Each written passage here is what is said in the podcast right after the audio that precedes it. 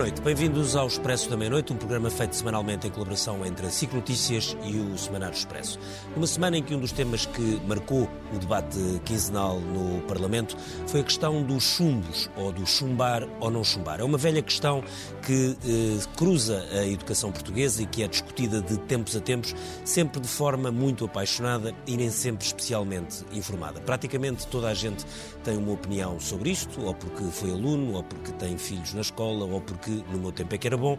Todos nós temos esse tipo de referências e eu também não sou uma exceção, também tenho uma opinião sobre o assunto, talvez, talvez também não especialmente Uh, informada. O que o Governo pretende é ter zero retenções no ensino básico e isso, obviamente, abre a discussão para estamos ou não a entrar numa lógica de facilitismo e devemos, deve ser esse ou não o caminho para que as pessoas, os alunos neste caso, aprendam mais. A verdade é que Portugal está no top dos, partidos, dos países onde mais chumba em toda a OCDE, em segundo ou terceiro lugar, e a verdade é que há outros países onde se chumba muito pouco que têm ótimos padrões, ou não se chumba de todo, e têm ótimos padrões de educação. Não é uma questão nada simples, é isso que vamos tentar perceber aqui no Expresso da Meia-Noite e vamos tentar fazê-lo com, com, opiniões informadas. Maria Emília Bradorote Santos é Presidente do Conselho Nacional de Educação. Nuno Manta é Diretor do Agrupamento de Escolas Boa Água, em Sesimbra. E que é um dos agrupamentos... Que é um dos agrupamentos que tem um projeto piloto para a redução do número de retenções dos alunos.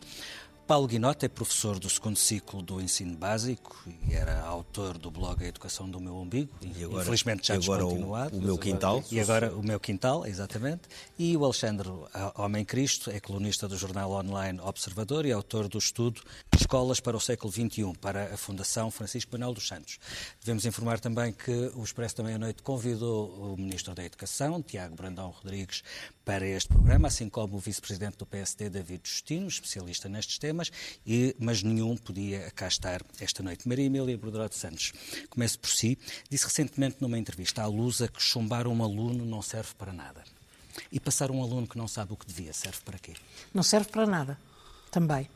O, o, que, o que eu disse é que, do ponto de vista da aprendizagem, a estratégia de reprovação é uma estratégia bastante inútil, ineficaz, cara e e socialmente injusta, entre outras coisas. Os estudos que eu consultei e que têm sido feitos pelo CNE, o que mostram é que passar um, chumbar um fazer reprovar um aluno e fazê-lo repetir o ano todo, se não houver nenhum apoio específico, não serve para grande coisa. Pode servir num caso ou noutro, mas de uma maneira geral não serve para nada, às vezes até é negativo. Por outro lado, passar o aluno sem também ter apoios específicos também não serve para nada, ou pode não ser. Mais uma vez, não são coisas que se possam Sim, estamos a falar assim estatisticamente, tão... em termos Pronto. médios, é. E, portanto, hum, a questão não está, para mim, em reprovar ou não, uh, ou em passar sem saber, acho que isso é uma falsa questão. A questão está em saber como é que vamos fazer com que todos os alunos aprendam quais são as melhores estratégias. E o reprovar e repetir o ano não é.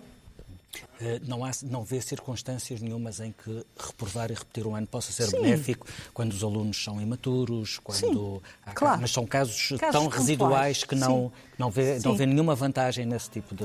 Não, nesse tipo de coisas. Um miúdo que entra, com, sei lá, que é muito pequenino quando entra na, no primeiro ciclo, ou, quando, ou, ou que tem um determinado uh, problema no, no, no, terceiro ciclo, qualquer coisa. Quer dizer, há sempre situações em que pode ser útil. Sim, Portugal, por exemplo, que... já não se pode chumbar no primeiro ano, não é? Sim, já, já não, não há chumos há alguns não. anos.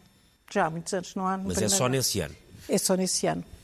E o segundo ano é dos anos com maior, uh, com maior taxa de reprovações, o que é muito grave, porque é, é logo no princípio estar a, a... a passagem mesmo a passagem de ano mesmo de quem não demonstre estar habilitado para isso serve pelo menos para uma coisa para limpar estatísticas pode haver essa tentação tentações há sempre, mas não me parece que seja esse o principal, o principal perigo. Parece-me que eh, temos que pensar que a escola é para aprender. A escola foi acumulando outras funções que muitas vezes me parece que secundarizam essa função de aprender. Foi acumulando a função de avaliação, de certificação, Está bem, essas coisas também podem ser atribuídas à escola, mas não são o principal. O principal é que a escola é para os meninos aprenderem. E é para isso que tem que analisar os esforços todos. E com isto eu não estou a dizer que as escolas funcionam mal, que os professores são maus, que não sei o quê. Não é nada disso que eu estou a dizer. Estou a dizer que todos temos que fazer um grande esforço para encontrar as melhores estratégias. E que há escolas que estão a conseguir já há escolas que estão a trabalhar nesse sentido e que estão a conseguir. Okay. Alexandre Homem Cristo, uma das, quando se olha para as estatísticas, enfim, há imensos dados que, e a sua especialidade é olhar, nomeadamente olhar para uma dessas coisas, um dos factos que, que nós temos aqui, eh, sobretudo estou a citar aqui o artigo da Isabel Leiria, que sai amanhã no, no público, é que, eh, pronto, nós temos, o, a evolução da retenção nos ciclos de ensino tem vindo a diminuir eh, uhum. bastante, se nós olharmos em 2001, era, no, no secundário era de 39%, agora é de 14%, no terceiro ciclo de 18%, para oitavo, enfim, no segundo eh, vai em quinto, no primeiro ciclo já só está em 3%, portanto isto tem estado a cair. Mas há um dado que é um dado aparentemente dramático, que é 87% dos alunos que reprovam vêm de famílias de estratos sociais e, económicos e culturais baixos. Ou seja, em Portugal há, para além de termos, de facto, um número de, retenção, de retenções muito acima da, dos, dos, valores médios da, da, OCDE, temos depois um, um problema de desigualdade, uh, aparentemente, que, onde encaixa perfeitamente uhum. no, no, no, na questão das retenções. Isso é, um, isso é um sinal de falhanço do sistema? Parece-me claro, boa noite. Uh, Parece-me claro que é um, é um sinal de que algo não está a funcionar na escola, precisamente porque estamos a falar de uma relação muito forte entre uh, o perfil socioeconómico desfavorecido e a passagem pela escola com insucesso escolar. E, portanto, esta relação, que é muito forte em Portugal em particular, porque não é tão forte noutros países, significa que a passagem pela escola em Portugal não está a conseguir quebrar, no fundo, o handicap social com que os alunos entram dentro da escola. Portanto, isto é um problema, quer dizer, se quisermos fazer assim uma frase que eu às vezes até uso em alguns, alguma das análises que faço a este tipo de tema, que é dizer a escola tem uma missão de elevador social que não está a cumprir, na medida, ou pelo menos não está a cumprir na sua plenitude, uhum. na medida em que não consegue puxar uh, uh, pelo nível social, tanto pelo desempenho dos alunos que vêm de um perfil socioeconómico mais baixo. Eu, por acaso, uh, não sei os dados que a Isabel Leiria vai apresentar amanhã, mas há uns, eu, eu até os trouxe, enfim, não vale a pena agora estar a mostrar, mas é dramático quando olhamos para os resultados e, e, e, nós temos até uns indicadores estatísticos muito interessantes da DGEC, portanto, que é a entidade que, do Ministério da Educação que compila a informação estatística do Ministério e dos alunos.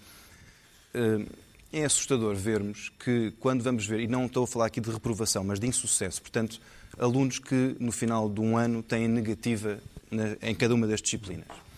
E nós vemos, eu tenho aqui o caso do sétimo ano, uh, 51% dos miúdos que estão com a ação social escolar A, portanto, o nível mais elevado de carências, chumba a matemática. Vamos ver quantos dos miúdos que não estão na ação social escolar é que chumbam a matemática. São 25%. Ou seja, é metade. O que estamos a dizer, portanto, e isto uh, repete-se em cada uma das disciplinas, o que significa que uh, a, a condição social é não diria determinística, porque felizmente não é, e, e há casos em que essa condição social é uh, ultrapassada, mas é um grande condicionante do percurso escolar dos miúdos. E, portanto, isso é um, é um a meu ver, é um problema estrutural e sistémico do, da nossa educação Sim, em Portugal. E genericamente, quando olha para estes países da OCDE, quer dizer, estou a generalizar, Sim. Sim. Uh, a maneira como se olhou para a questão das retenções uh, ajudou à progressão no, enfim, na, nas métricas de educação e no sucesso educativo, porque nós olhamos para aqui para vários países uhum. que têm bons resultados uh, depois nos testes de PISA, onde de facto não há praticamente retenções. Bem, eu, eu acho que aí não, não acho que é um bocadinho arriscado fazermos uma relação causa e efeito, não é? Uhum. Agora, o que é, que há, o que é que eu acho que vale a pena dizer é que, primeiro, uh, nós, eh, quando comparamos com os outros países, de facto temos, eh, e isto é importante dizer, aliás foi dito na introdução, nós no contexto europeu, não sei se da OCDE inteira, eu, quando comparo os dados da OCDE, para não estar a comparar Portugal com a Nova Zelândia, tendo a, a, a, enfim, a juntar os países europeus, que Sim. pelo menos é mais próximo da nossa Sim, realidade. é o que está aqui também. E, São os que nós temos aqui. E, portanto, nós estamos em terceiro lugar. É, a, Bélgica, a Bélgica é o sítio onde há mais. É isso, 34% na Bélgica, nós estamos nos 31 e tal. Eh, Espanha, Portugal e Luxemburgo estão, estão, estão com décimas. Claro, e depois há países, nomeadamente escandinavos, eh, onde a prática das reprovações é muito, muito mais baixa. na estamos a falar Islândia é dos 1%, na, na, na Finlândia é 3%, na Dinamarca 3,4%, Ou seja, Estónia, Suécia Abaixo 4%. de 5% em muitos casos, mas certamente abaixo dos 10% na generalidade Sim. dos outros países. E, portanto, eh, A média da OCDE toda é 12%. pronto. Portanto, é, é de facto. Portugal é quase o triplo dessa média. É, exatamente, é quase o triplo, não é? Portanto, isto para dizer, eu acho que aqui esta comparação, mais do que estarmos a dizer eh, se há uma relação entre as reprovações e o desempenho, porque eu acho que isso não existe. eh, acho que aqui acho que nos coloca aqui um, uma, acho que nos devia fazer refletir sobre aquele discurso e agora agarrando um bocadinho na, na intervenção da, da doutora Maria Emília que é precisamente esta ideia de que eh, o chumbar é facilitar. Nós, quando olhamos para a diferença que Portugal tem para os outros países, não podemos acreditar que eh, é normal nós chumbarmos três vezes mais que os outros nas nossas escolas e, quer dizer, e achar que os critérios de exigência eh, são mais elevados em Portugal e nos outros não são. Quer dizer, os resultados depois nas, nas avaliações do PISA não diferem para justificar estas diferenças na retenção. Portanto, conclusão.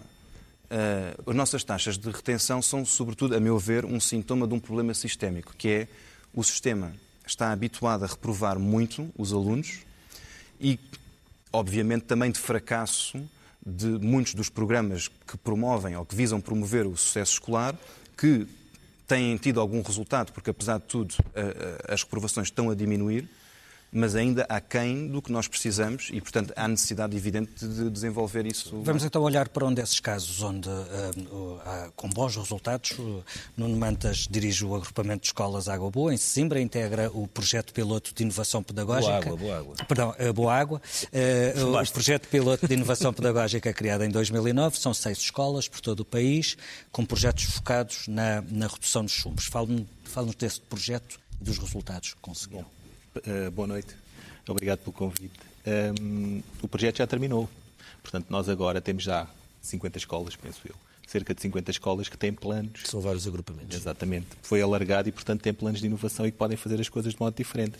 Estas escolas começaram por ser convidadas porque já faziam as coisas de modo diferente. E, portanto, uh, quando o desafio foi lançado para aquilo que eu acho que deve ser o caminho, que é dar autonomia às escolas para fazerem aquilo que acham de melhor para criar competências nos seus alunos. Porque hoje estamos aqui a falar de os alunos não aprendem. Eu pus aqui que um aluno não sabe nada. Quem é que disse isso, fui eu? Lembro. Se eles passam quando não sabem nada. Ah, então, ok. e como é que nós sabemos se eles sabem ou não sabem? Porque se passarem ou se tiverem boa nota no exame é porque sabem e são pessoas competentes. E, portanto, há pouco estávamos a falar sobre isso e para nós na Boa Água e para os meus colegas no PIP, que mando também aqui um abraço, estou aqui a representá-los, é o projeto piloto de inovação. Ah, ok. pedagógica. Aqui, aqui convém. dizer- É. As, as siglas têm que ser. É, no projeto piloto, eh, o desafio foi esse. E para nós, o não reprovar é uma consequência, não é o caminho. Mas o que é que Não fizeram diferente? Mas como é que fizeram? Vocês pegaram. Bom. Antigamente havia, mais, havia alunos que chumbavam, mais alunos que chumbavam no Sim. vosso agrupamento do que hoje. Sim. Nós começámos por. E porque a lei obriga que os alunos chumbem. Quer nós queiramos, quer não, a lei obriga que os alunos chumbem. E eles têm que chumbar no sexto ano, se não, termine- se não atingirem determinados valores, e têm que chumbar no nono ano. Então nós temos é que fazer com que eles não tenham esses valores. E para isso temos que mudar aquilo que se passa dentro da sala de aula. Para nós, a questão isso mais foi com. aqui- Deixa-me fazer o contraditório. que Há muita gente que estará a dizer, bem, isso foi aqui com facilitismo, porque Como é que baixaram, baixa- baixaram os critérios. Não, não há nada mais fácil do que reprovar um aluno. É mesmo extremamente fácil. É, porque se um aluno chegar ao final do ano e tiver aquelas negativas, chumba, Sim. certo? Tem 11 disciplinas. No nono ano, por exemplo, tem duas negativas, são português e matemática, chumba, Certo? certo? Mas ele tem nove positivas. E ainda mais difícil de compreender é que no ano a seguir ele vai ter exatamente o mesmo currículo quando teve nove positivas. Portanto, as boas notícias não acabam quando ele reprova, é que no ano a seguir vai repetir Então o que é outra que vez. vocês fizeram? Bom, começámos primeiro por mudar os critérios. Se na lei diz que a reprovação é excepcional, tem que ser, tem que ser excepcional. Porque as escolas, todas as escolas, criam critérios para os alunos reprovarem. Se tem aqueles negativas, reprova. Então, mas isso não é excepcionalidade. 15% é excepcional ou 12% da OCDE é excepcional, isso não é excepcionalidade. Então, se é excepcional, temos que torná-la excepcional. O aluno passa e para reprovar tem que ser devidamente justificado. E diz também na lei qual é a justificação, tem que ser benéfico. Sim, mas vocês passaram a ensinar de maneira diferente, passaram a dar apoios aos alunos que tinham Não, que deixámos de dar não, apoios aos alunos. Parte do princípio que os alunos de um dia para o outro não passaram todos a ter eh, não. As, as competências excepcionais e a responder bem nos não. testes. E nós neste momento não temos competências excepcionais. E os alunos que reprovam também não têm competências excepcionais.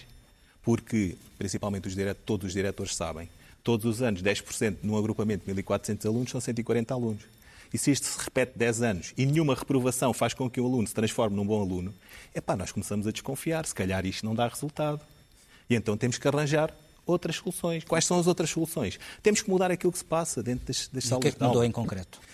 A metodologia, porque nós deixámos de dar aulas da forma clássica, os alunos passam a trabalhar em grupo e o professor é o mestre, mas não o transmissor da informação ou nem sempre o transmissor da informação. O professor, e nós em Portugal, todas as estatísticas também dizem isso, temos ótimos professores e são perfeitamente capazes de fazer um ótimo trabalho com os alunos. Não podem é perder 90% do tempo a dar aulas. Porque a dar aulas, os alunos aprendem muito pouco. Quando nós damos aulas e fazemos um teste, o aluno não passa. E o que é que nós dizemos? Não estudaste? O que é que é estudar? É fazer a aprendizagem. A aprendizagem é um processo individual e que se faz com o relacionamento. Ora-se dentro de uma sala de aula. Isso acontece raramente porque o aluno está virado para a frente, toma atenção. Não é? Olha o que eu digo. Abre o livro na página não sei quantos, faz o exercício tal. E no fim. E no seu agrupamento no... os alunos não estão virados para a frente a ouvir o professor? Não. Então é como? Estão sentados em grupo, a maior parte do tempo. Às vezes é preciso estar virado para a frente, mas é raro. Nuno é professor de quê? De Físico-Química, apesar de agora estar diretor, sou professor de Físico-Química. Os resultados médios da sua escola melhoraram? Substancialmente. Mesmo e é como eu costumo dizer. Mesmo as disciplinas que têm taxas de reprovação maior ou que tinham Sim, taxas e felizmente, no ano passado, pela primeira vez... Infelizmente ou felizmente? Felizmente. Conseguimos que os alunos do nono ano, uma coisa que nunca me tinha acontecido, mas foi gratificante ver que os alunos do nono ano, que foram todos a exame, passaram. Okay. No exame. Eles têm bons resultados no exame quando aprendem com esta metodologia. Então, Paulinote, um, tenho estado a ouvir aqui várias intervenções e há bocadinho pareceu-me que estava a, dizer que não com a cabeça quando... Vários nãos. Então, quero começar por qual deles? Eu às vezes sinto no, uh, a Alice no País das Maravilhas, com os coelhinhos todos a saltarem à minha volta e a ter a sensação que devo ser louco completamente. Paulo também é professor do, do ensino? Não, eu sou mesmo professor. É professor de quê já agora? Eu sou mesmo professor. Sou professor de História Português no segundo ciclo e de História no terceiro. Uh, com formação em História e dando aulas desde 1987 e tendo passado por toda uma massa enorme de, de investidas legislativas, retóricas e muitas delas profundamente demagógicas e, e de muitos clichés e lugares comuns. Eu não sei se leio os estudos errados, porque eu li estudos da nova Business School e do Banco de Portugal, são instituições que não me parecem extremamente uh, uh, esquerdistas, radicais, ou de, de, seja o que for, e uh, em dois desses estudos, um em 2014 e outro em 2018, a teoria de que a repetição é negativa, especialmente no segundo e terceiro ciclo, é completamente desmontada. Esses estudos existem, acho que todos os que aqui estamos os conhecem. Um deles é do Hugo Reis e do Manuel Coutinho Pereira, 2014, com dados do PISA, e outro do Luís Catela Nunes e da Ana Balcão Reis e da ex-ministra Carme Seaba. Eu tenho as citações em inglês, posso traduzi-las para português. Isso convém. Convém. Então, pronto, os resultados sugerem que Nossa, em algumas nosso, O nosso auditório é altamente qualificado. A retenção, acho, exatamente. Acho que é melhor não, mas, eh, Até podia não o fazer, porque um pouco tempo. Era mais no sentido de não o fazer. Sim. Um, tem, em média, um, uh, um impacto positivo no desempenho futuro. Eu, não sou eu que estou a dizer isto, são três investigadores. Um, o estudo é, a retenção é benéfica. Pois, mas deve ser em algumas situações. Diz o contrário. O último parágrafo desse estudo, das conclusões, diz o contrário. O, esse estudo, temos que ver a que níveis de ensino se aplica. Ele diz uma coisa para o primeiro ciclo e diz outras para o ISCED 2. Falar das conclusões certo. Não, usa, não usem siglas que, que, as pessoas em casa não uh, percebam. O segundo e, e eu e o Filipe também não. O terceiro ciclo do ensino básico, quer um estudo em 2014, quer o de 2018, os dois dizem a mesma coisa. A retenção a curto prazo pode ter efeitos positivos se forem tomadas as medidas de compensação necessárias no. no... Exatamente. Mas isso Mas é exatamente vale o que para a passagem. Paulo, É isso que deve ser Mas deixe-me feito. só é perguntar, mas dizer. só perguntar-lhe uma coisa, eu não- sem, sem nenhum Sim. desprimor por esses estudos, como é óbvio. Ahm, quando olhamos para os números da OCDE, que normalmente são usados, é o, é que é mais discutido em termos de políticas certo. públicas de educação, através dos testes PISA, etc., vemos que, de facto, alguns dos países que têm melhores resultados finais e globais de educação, Exato. nomeadamente países nórdicos, são países onde as, as retenções são incrivelmente Há baixas. Duas Ou não, há, explicações. ou não há sequer Há. Também são explicações. países incrivelmente ricos comparados com Exatamente. Há duas Portugal, como é explicações evidente. extremamente óbvias e que a mim me custa bastante que nós ponhamos tudo isto ao contrário. Portanto, nós dizemos que os alunos chegam à escola com extrema dificuldade. O meu agrupamento tem mais de 50% de alunos com SAS. Onde é que é o... o Uh, margem Sul, Baixa da Banheira, Conselho da Moita. Portanto, com de apoio, mim- com apoio escolar, é com... Sim, com, com a ação social escolar, social. eh, os valores e perto há agrupamentos com 80% Sim. de SAS. E, e então nós achamos que, em vez de tentarmos desenvolver a sociedade e a economia para que esses alunos cheguem à escola em melhores condições, dizemos não, não, eles podem chegar à escola sem comer, eles podem chegar à escola sem ter dormido convenientemente, sem terem visto os pais durante o dia todo, a escola é que vai resolver isso. Esta, esta visão das coisas é completamente errada. Porque os países Mas que isso, têm... o que é que isso tem a ver com a questão das Tem a ver, vou-lhe já explicar o que é. Os países que têm essas baixas retenções têm duas coisas completamente diferentes dos países do sul da Europa. Em primeiro lugar, uma, uma literacia e uma alfabetização consolidada Sim, desde já- o início sim, do século XX. 20, tem uma- tem mais- tem mais de a- 100 anos. Nós talvez a tenhamos daqui por uma ou duas gerações. E, portanto, nós estamos à espera de ter o mesmo desempenho daqueles que chegaram onde à frente onde nós estamos há 100 anos atrás foram os países nórdicos, sobretudo. Sim. que são aqueles que não têm quase retenções. Segundo lugar, o índice de Gini, de, de- de desigualdade social e económica da, da população entre nós é muito maior do que nesses países. Nós, e, e há outra coisa que nós normalmente temos um certo pudor em falar. Alguns desses países são culturalmente muito homogéneos. A Suécia, por exemplo, passou a ter enormes problemas quando passou a receber muitos refugiados com outras origens culturais, e a partir daí, todas as medidas que estavam a ser feitas a partir do final dos anos 90 começaram a ser reequacionadas porque eram medidas para suecos, tal como na Finlândia são para finlandeses. Quando lá chegam afegãos, sírios, turcos, russos, como na Alemanha, e de ver a evolução do insucesso escolar, por exemplo, na Alemanha, porquê é que é tão alto na Bélgica? Nós temos que tentar perceber o contexto sociocultural Certo. de cada país. Isso é Temos normal, que perceber é normal a história. que isso afete. Mas nós fazemos isto como se tivéssemos chegado aqui e estamos todos, chegamos todos à meta. E chega- mas há uns que chegaram à meta completamente estropiados e ainda não estão em condições de correr como os outros. Mas queremos parecer bem. E nesta discussão sobre o insucesso escolar, normalmente há uma, uma tentativa de colocar os bons com os maus. Ou seja, os bons são aqueles que compreendem as crianças, que as ouvem todas as circunstâncias e que sabem tudo o que se pode fazer para que eles tenham sucesso. Os maus são aqueles que vão punir e que vão mandar repetir. Não, a repetência pode ter um efeito positivo se for enquadrada numa série de medidas que podem é ser caras. Ou seja, nós já tivemos um, propostas deste tipo no final dos anos 90, há 20 anos atrás, que foram fracassando quando? Quando começámos a ficar de tanga e quando começámos a ter cortes e uma série de medidas que existiam de pares pedagógicos, de parcerias, de tutorias com horas, que não é 45 minutos por semana, foram deixadas cair por completo. Ora, e mesmo só, só para terminar, uma questão que, ah, ah, que, que eu gostaria de não deixar passar em claro. A frase de fácil é chumbá-los não é verdade, é mentira. Fácil é, é ter que justificar as retenções, porque nós não temos critérios para dar 90% de positivas, nem 60, nem 70, nem 80, nem 100.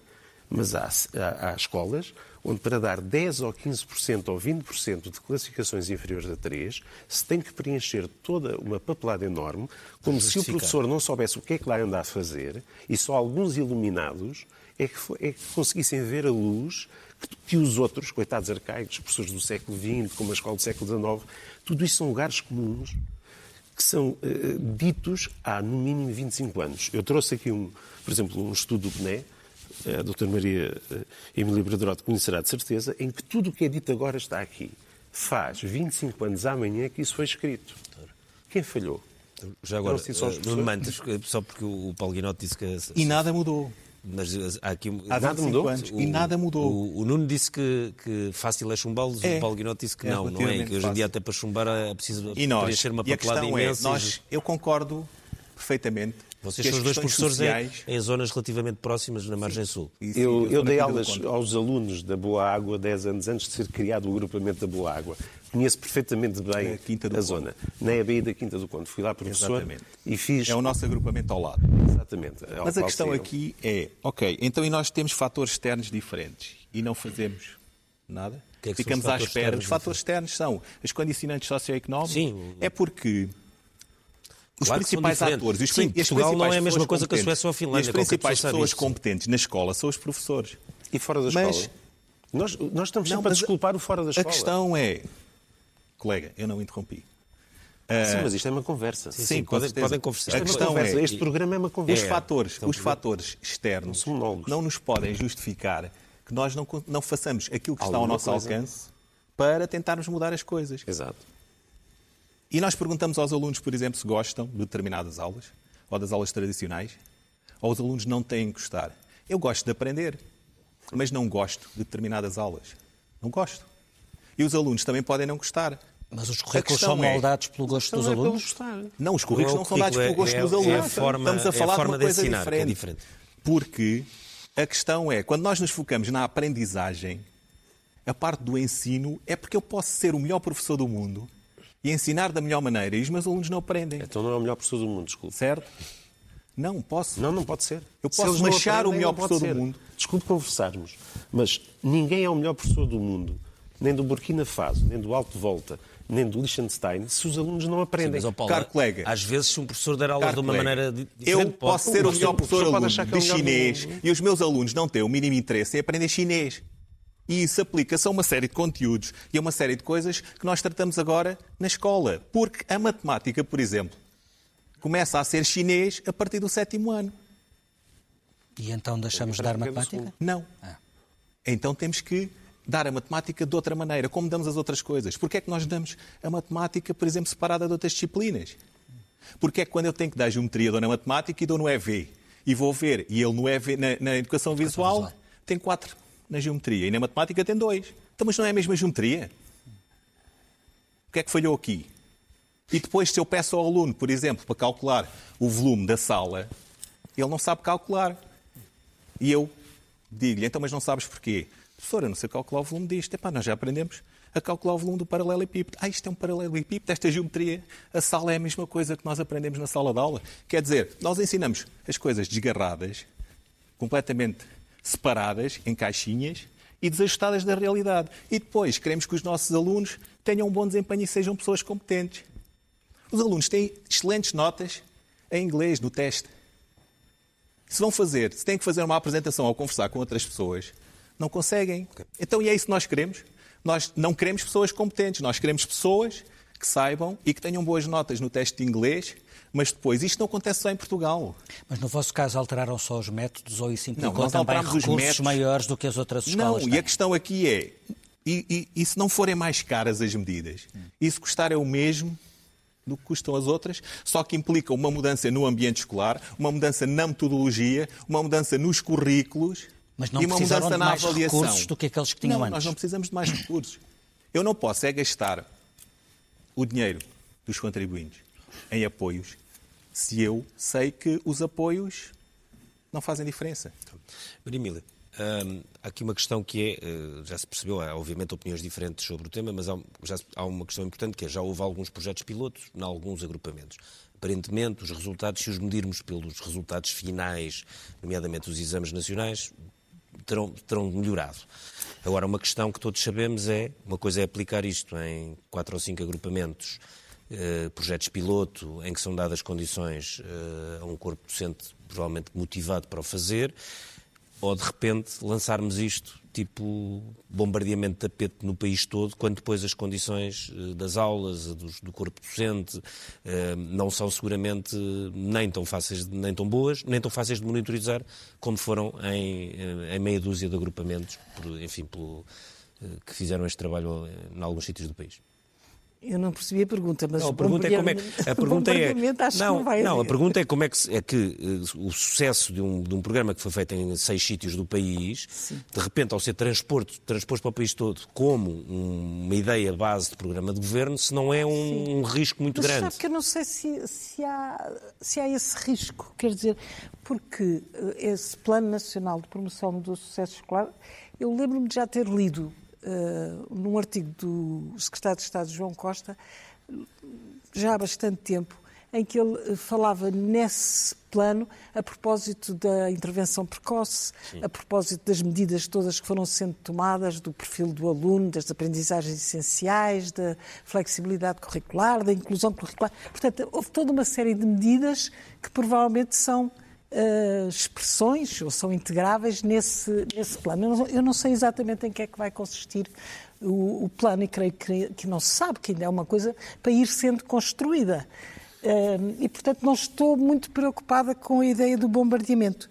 Se não se importasse, eu, eu gostava de dizer duas coisas. Uma é que, de facto, as, retenções têm continuado a reduzir imenso. Já Sim. referiu isso, não é?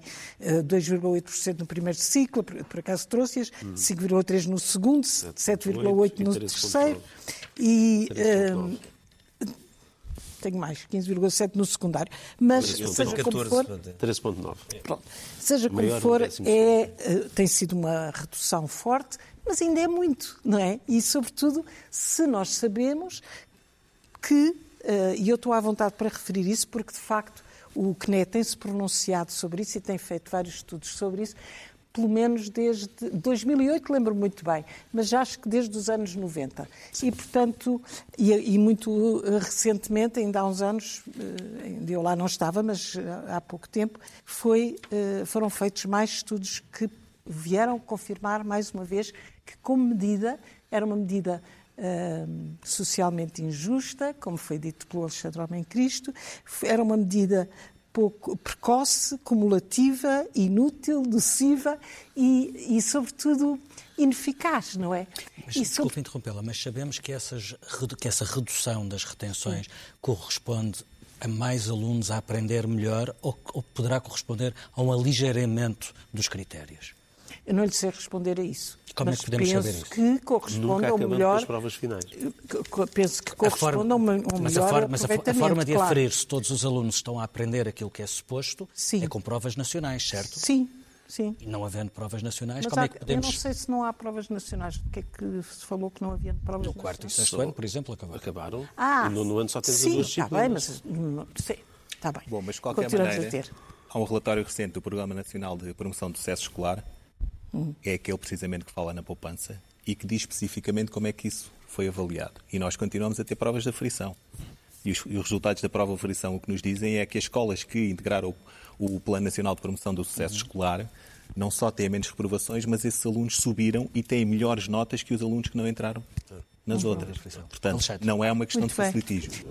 Eu ainda gostava de retomar uma pequena coisa. Força, importa. força, é só para dizer que o Paulo Guinote, tem, Guinote chamou a atenção para um ponto que me parece importante, que é, apesar de tudo, o fora da escola, não é? E a, e a história. Obviamente, eu estive na Finlândia a visitar várias escolas, por exemplo, aqui há uns anos, já há bastantes anos, e eles estavam a celebrar os 100 anos de uh, uma refeição grátis na escola para todas as crianças que a frequentavam. Mas isso todos sabemos que os países Pronto, nórdicos foram os primeiros, não é por acaso que são Exatamente. sociedades Pronto. exemplares. Pronto. É porque mas quer dizer, mas nós não vamos ficar eternamente a dizer Sim. eles têm mais história, eles têm mais condições. Acho que por isso é que eu digo, acho que temos todos que colaborar, e não só a escola, mas todos, a sociedade inteira, que colaborar para melhorar a situação. Mas acho que a escola tem essa extraordinária potencialidade de conseguir quebrar o, o, este ciclo vicioso, não é? E, portanto, não, não, acho que é de aproveitar isso e de reforçar, como me parece que está a ser feito, as experiências como a da boa água, Boa água. que estão a ter bons resultados e que estão a procurar encontrar soluções que podem não ser as soluções a nível nacional, não interessa, para ali, para aquele contexto, encontraram. E todas as escolas, penso eu, deveriam ter essa possibilidade e assim Alexandre. Bem, muitas coisas aqui para reagir um bocadinho ao debate. Uh, primeiro, reagindo aqui aos dados do, do Paulo Guinote, e há reflexão, quer dizer, evidentemente que os países são diferentes, a, a composição social de cada país é diferente, o percurso dos próprios sistemas educativos, eh, há uns que são muito mais antigos, o acesso à educação muito mais consolidado em muitos países nórdicos, nomeadamente, mas eu, eu, isso não está relacionado com a retenção. Pode estar relacionado com outras Claro. coisas. Eh, não está relacionado com a retenção. Nos níveis mais Mas eu posso dar os dados, é muito fácil. Por exemplo, Reino Unido, 3% de, refle- de, de, de retenção. A Suécia, há bocadinho, e é verdade, a Suécia tem tido imensos problemas com, com fluxos migratórios. Suécia está com 4% na retenção. Mas tinha menos de um. Não, está bem, aumentou 3, mas quer dizer, nós estamos com Quadri- 30 e tal. Na estatística, quadriplicou. Bem, então Certo, aumentou sim. 300%. Então, se Exatamente. quiser, então tem Estás a ver? 300%. Podemos fazer esse exercício. Mas Isso- isso- As estatísticas martelam-se como a gente quiser. Mas, a estes são os Suécia, dados mas da a Suécia não é um dos casos Mas onde as progressões são automáticas? 25%. Onde? A Suécia não é um dos casos onde as progressões são automáticas? Eh, Suécia, Islândia e eh, Noruega pois, não, já não, não são e não são. Desistiram. Não são. desistiram disso. Não são, e, e a Suécia teve imensos problemas. Podemos fazer, aliás, um, um, uma partezinha sobre a Suécia. A Suécia teve imensos problemas de lidar com uma reforma para, para introduzir autonomia no seu sistema, que foi muito mal introduzida e que depois eh, obrigou a uma espécie de passo atrás na autonomia que foi dada às escolas, porque de facto foi mal enquadrada. Mas a Portanto, regra era simplesmente não era, existiam era, chumos. era, era. Bem, não sei, eu confesso que não, sei- não sei, não sei se a regra estava escrita no papel, mas era a prática dominante, era, sem dúvida nenhuma. Pronto, isto, mas, pronto, mas para tentar quebrar esta ideia de que só as sociedades mais desenvolvidas é que não têm eh, retenções e, e as sociedades, enfim, ou os sistemas educativos mais recentes. Croácia ou a Lituânia. Quer dizer, nós, eu tenho aqui outros, quer dizer, a Hungria está com 9%, a Roménia está com 6% de retenção. A dizer, Croácia tem 1,6. no dia em que tivemos que nos e a comparar à Lituânia Roménia, estamos mal, 2,5. não é? Acho eu. Portanto, eh, A Bulgária 4,8, não é? Mas atenção, que eles paraíso na terra do búlgara. sistema de ensino do Bloco de Leste. Certo, mas a Bulgária era Bem, assim a pior, das piores coisinhas Sim. que havia lá, não é? mas pronto, mas, Ou. Roménia, 5,9. Isto é a primeira ideia. A segunda ideia que eu queria eh, sublinhar é que há um consenso científico de que a retenção, por si só, e acho que é preciso sublinhar isto, porque era isso que estava a ser dito, e portanto, quando o Paulo Guinot diz que há uns estudos que desmancham o que nós estávamos a dizer, não. Os, os estudos estão todos a dizer a mesma coisa. O que os estudos estão a dizer é há consenso científico de que a retenção, por si só, não funciona. Certo. O que acontece é a retenção. Depois, há, depois aqui começam a haver hipóteses. Há a retenção acompanhada de medidas, é pontualmente eficaz. Há a retenção por si só não funciona, e depois há a passagem do aluno com medidas também pode funcionar a uma determinada escala. Agora, claro que se o aluno passar sem medidas, também não funciona. Portanto, acho que aqui acho que é um debate, acho que podemos passar a, a- o, enfim, a, a incompreensão do básico não é? neste debate. Hum, aliás, há uns dados, eu não quero estar aqui a fazer publicidade à DGEC, mas, quer dizer, mas é quem faz os dados do Ministério da Educação, são muito interessantes. A DGEC tem uns dados. Eles fizeram o exercício de comparar ah, um aluno ah, que teve negativa, ah, vamos, um aluno de sétimo ano, tem negativa a matemática. Ficou retido. No ano seguinte, quantos dos que ficaram retidos recuperaram e passaram a ter positiva? 32%. E nós vamos dizer, não é nada mau, um terço. Claro que para os, dois- para os outros dois terços foi completamente inútil, não é? Mas para este terço, eventualmente, houve aqui um recuperar. Agora a pergunta é: e quantos é que tinham tido negativa e progrediram apesar da negativa? E portanto, no oitavo ano, sem terem ficado retidos, melhoraram e conseguiram recuperar a nota. 16%. Portanto, a diferença, a matemática é a mais acentuada de todas. Portanto, eu dei o exemplo da matemática, que é para não me estarem a dizer que eu estava a agarrar num exemplo particularmente simpático para o meu argumento. Porque, por exemplo, se formos ver geografia, a diferença é de 66% para 65%. Não há diferença nenhuma. Não é? Isto para dizer que, de facto, eh, o que nós devíamos estar a discutir não é tanto se passa, que é um bocadinho como o debate político que coloca as coisas, que é, uma- foi o preto e branco, não é? Quer dizer, o miúdo tem X negativas. Passa ou não passa? Epá, não pode passar, ou pode passar, desde que venha com medidas que o apoiem. Porque se não houver apoio, e aqui é a questão, é a questão chave, que medidas de apoio é que podem ou não ser prestadas a esse aluno para o ajudar? E a retenção ou não tem que fazer parte dessa estratégia de dar apoio ao aluno. O que é que eu ainda queria dizer? Só, só fazer uma pergunta. Então, e porquê é que não aplicamos as medidas antes da retenção? Eu também É acho que porque- sim. Porquê é que não se está à espera da retenção? É que a questão é, se nós sabemos quais são as medidas eficazes, porquê é que temos que esperar pela retenção? Claro, mas isso é um problema. Aliás, isso, e isso, isso vai, aliás, aplicar ao longo que do ano letivo. parte- Mas, há, mas as escolas têm capacidade de acompanhamento para sinalizar Pois, estas é retenções antes, então, se os antes estudos professores, acontecerem. os professores estão com esses que alunos em não- em- em- ao longo do ano letivo e conhecem os, a- o- os alunos perfeitamente, porque é que não são eles os principais, eh, as- os principais atores capazes de fazer a sugestão sobre quais são as medidas para recuperar Alexandre, tem dúvidas que Eu tenho assim dúvida. tão fácil? Não, eu, eu, eu, eu confio que isto. Ou seja, eu, eu acho que este raciocínio é verdadeiro. Eu acho é que não é suficiente. E agora, aqui, agarrando numa, numa, numa ideia que o Paulo Guinote eh, disse, e desta eu concordo, que é. Mal. Ah, não é Em mau. vários uma, anos não é? temos uma ideia da- Já são uns anos. Ahm, quando o Filipe estava a perguntar ah, se ah, nós diminuímos a retenção porque suavizámos os critérios. Portanto, é essa a questão. Ou seja, se houve uma espécie de facilitismo mascarado. A pergunta é assim, nós podemos, eu, ah, não há respostas definitivas, eu acho, mas agora o meu palpite e a minha convicção é que nós, apesar de tudo, melhoramos. E acho que melhoramos porquê? E, e- quer dizer, qual é o meu indicador que me leva a crer que nós melhoramos efetivamente e que, portanto, a diminuição da retenção reflete melhoria da aprendizagem. É que nós, nas avaliações externas, Devemos internacionais, constantemente. constantemente, PISA, Teams, eh, etc. Temos, temos subido. E, portanto, eh, isso é, e, é uma, e é uma subida consolidada, não é Exato, uma coisa pontual. Portanto, isto é um bom indicador que, apesar de tudo, as coisas estão a melhorar. Agora, há aqui um indicador que é absolutamente relevante, que é a avaliação externa nas escolas, que foi destruída, quer dizer, arrasada por, eh, portanto, pelo governo anterior, eh, que é o mesmo na prática, mas quer dizer... mas, Que é a avaliação externa nas escolas. Havia, eu acho que eh, nós, Ah, as- os Não, não, exames. É, exames, a palavra exame Tá bem, está tá bem. muito mal aplicada. Tá, eram provas finais. As avaliações, as Eram provas finais. exames, a pessoa Eu acho que até é a pessoa interessante- que- A pessoa que tem uma negativa no exame perde o ano.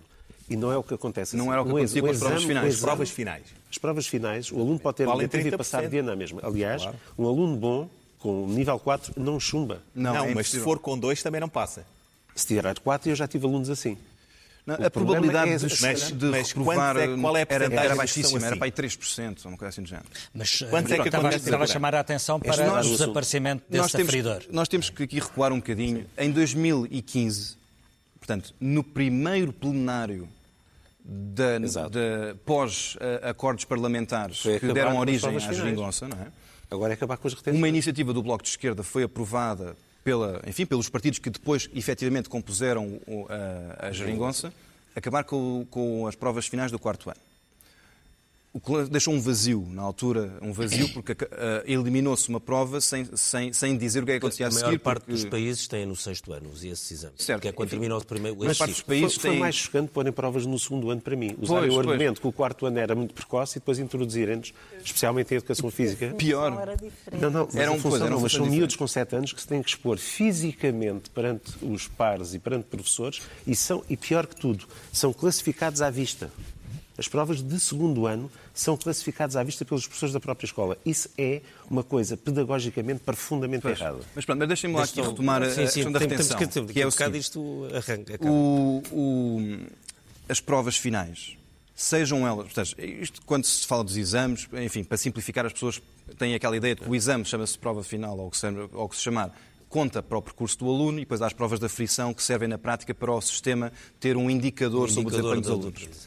O problema nunca foi, a meu ver, a existência de um exame ou de uma prova da frição, quer dizer, eh, se aquilo contava ou não contava. O problema que, que o Governo fez, que eu acho que é profundamente errado, foi tirar as provas da frição que introduziu dos finais de ciclo, introduzi-los em anos intermédios e pior, que isto aqui é, é- é inqualificável, porque estamos a falar, para já, só neste acto destruiu-se uma base de dados Que vinha de contínua 2000. de 2001 ou 2000 2. a 2001. Enfim, portanto, estamos aqui com um tracking de desempenho de alunos comparáveis desde 2002, portanto, coisa 15 anos. Deixa de haver dados. termos de comparação. Deixou de haver, mas atenção, o que se criou também não é comparável, porque todos os anos as disciplinas que são avaliadas mudam. São diferentes. E, portanto, eu não consigo saber se os miúdos deste ano em relação aos do ano passado, quer dizer, Mas mantém os testes de PISA e os times e Ricardo, mas quer dizer, os únicos barómetros que nós temos neste momento são externos. Vão sair uns este ano, não é? Ricardo, Vão sair a dia 3 de o- dezembro. o- e, Alexandre, e só para ter uma noção de uma coisa, o aluno que faz uma prova da HGP no quinto O ano, que é que é HGP? História e Geografia de Portugal, Ok. desculpem. História e Geografia de Portugal devia fazer a, a prova de História e de Geografia três anos depois no oitavo. Não, não faz. Pois, nem, Uh, exato, nem com esse intervalo de 3 Ou anos. seja, a, a coorte de alunos que devia ser analisada, fazer, e vamos imaginar, tudo meio no segundo, História e Geografia de Portugal no quinto, História e Geografia no oitavo, e fazia-se três em três anos, e portanto tínhamos aquela coorte de alunos a ser analisada. Não, a prova um, dia, um ano faz-se no quinto, depois faz-se no sétimo. Ao menos era comparável para Ao esses, menos era é? comparável Pois. a corte de alunos e o desempenho de alunos, porque só é, assim claro. é que as provas de frição funcionam. Claro. Então eles falharam nestas competências, três anos depois estão melhores.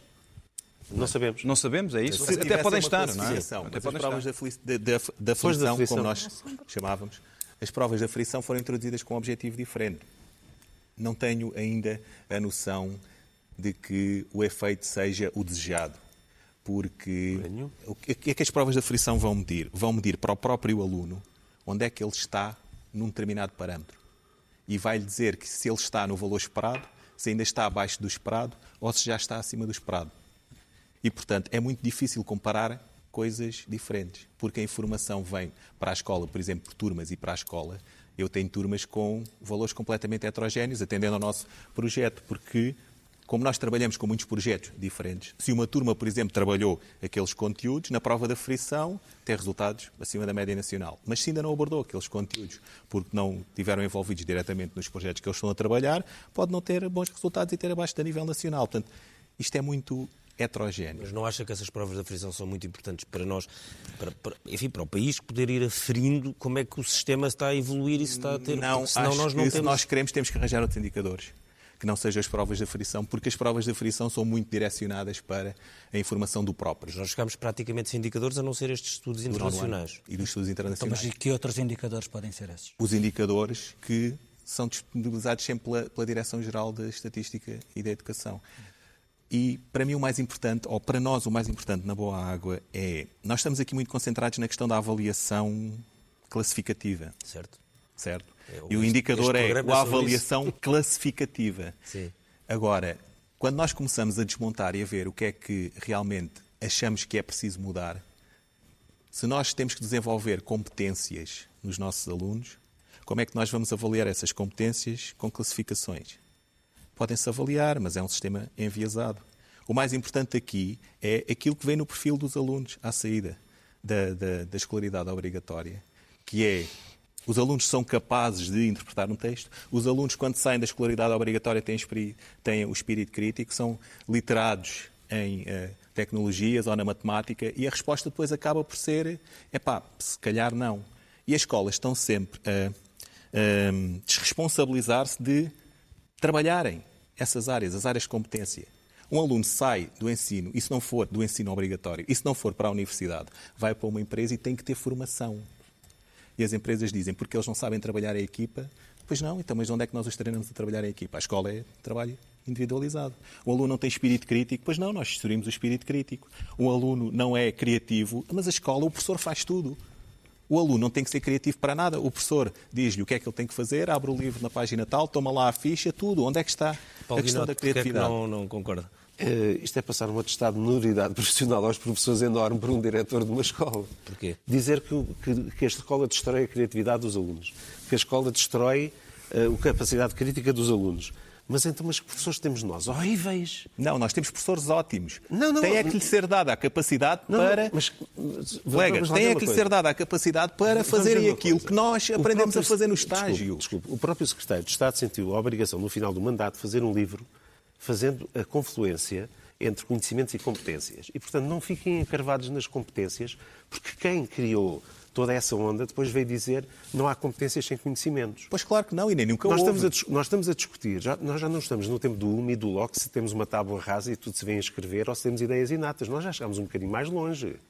Ok? E por isso mesmo não podemos ficar fechados nos conhecimentos e temos que passar Mas nós estamos a para... discutir à moda do século XVII, que é eh, eh, a escola veio e destrói tudo no aluno. Não, não é verdade. Não destrói nada. A escola Mas tem a obrigação mas é de isso. construir, porque o aluno não nasce ensinado.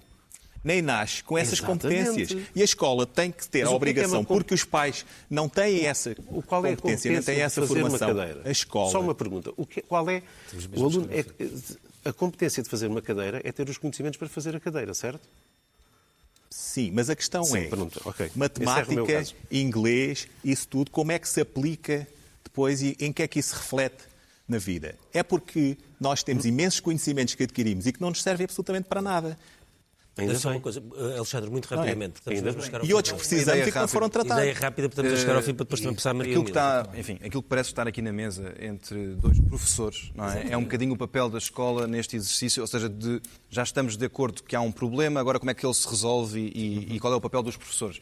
E de facto aí acho que é importante dizer que os professores, como fator mais importante dentro de uma, de uma escola para o, fator, para o sucesso escolar dos alunos, os professores, e acho que aqui, e, portanto, se queremos um, projetos que promovam o sucesso escolar, tem que se apostar nos professores no sentido em que, por exemplo, aliviar a burocracia, porque os professores não têm tempo para se dedicar aos alunos, porque têm que estar a fazer papelada. Os semestres transformados em cinco momentos de avaliação. Não, os professores mais velhos que têm uma carga horária que se calhar não precisavam de ter e podiam estar a fazer orientação e tutorias aos colegas mais novos, quer dizer, no fundo, para melhorar e dar apoio mais, eh, enfim, individualizado aos, aos, aos miúdos, é o tipo de medidas, e até do ponto de vista orçamental, nós não, não discutimos isso, mas só uma nota.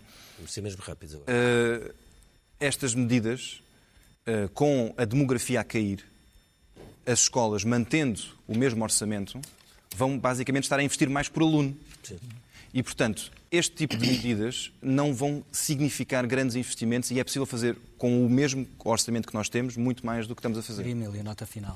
Tem, muito, tem que ser muito rápido. Só a nota final. recordar que a principal função da escola é criar oportunidades de aprendizagem, condições de aprendizagem, que neste momento havia, estava-se a falar da avaliação e o que interessava era as estatísticas e a comparabilidade, que noutro caso o que interessava era o, o verificar se a nível de sistema.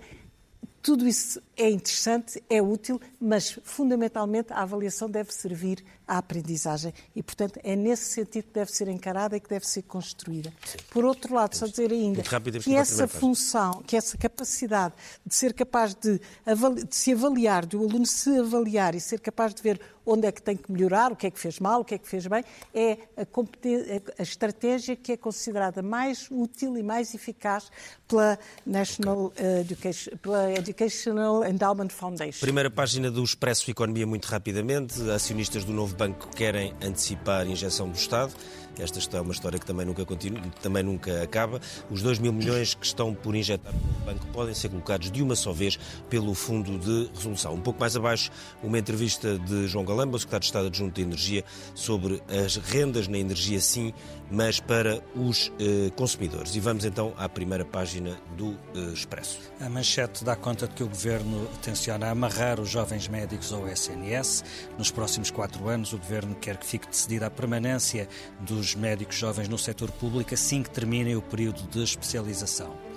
No IRS, as reformas que o Governo está a preparar, os rendimentos de capital também vão ser englobados na declaração, para além dos rendimentos perdiais. E a imagem de primeira página, eh, o programa de integração dos sem-abrigo está parado há três anos. Ainda uma nota de política, Luís Montenegro quer um referendo à eutanásia e a CGTP perde dois terços da sua direção por limite de idade.